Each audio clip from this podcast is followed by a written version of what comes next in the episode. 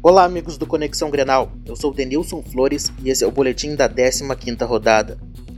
Péssimo domingo para a dupla Grenal. Na estreia do treinador Falcão no comando técnico do Colorado, o Inter foi facilmente batido pelo líder Palmeiras. O placar ficou em 1 a 0 para os visitantes, com gol de Eric.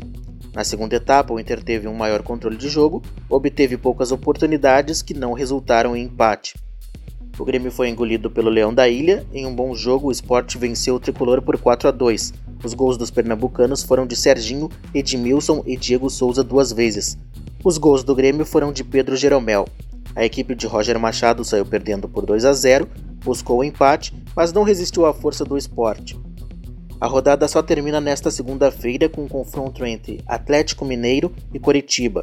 Se conquistar um empate ou vitória, os mineiros passam o Inter na tabela do Brasileirão. Neste momento, o Grêmio manteve-se na terceira colocação com 27 pontos. O Inter é décimo lugar com 20. A dupla Grenal volta a jogar no domingo, dia 24. O Inter enfrenta a Ponte Preta no estádio Moisés Lucarelli às 11 horas da manhã e o Grêmio recebe na Arena o São Paulo às 16 horas. Para o Conexão Grenal, Denilson Flores.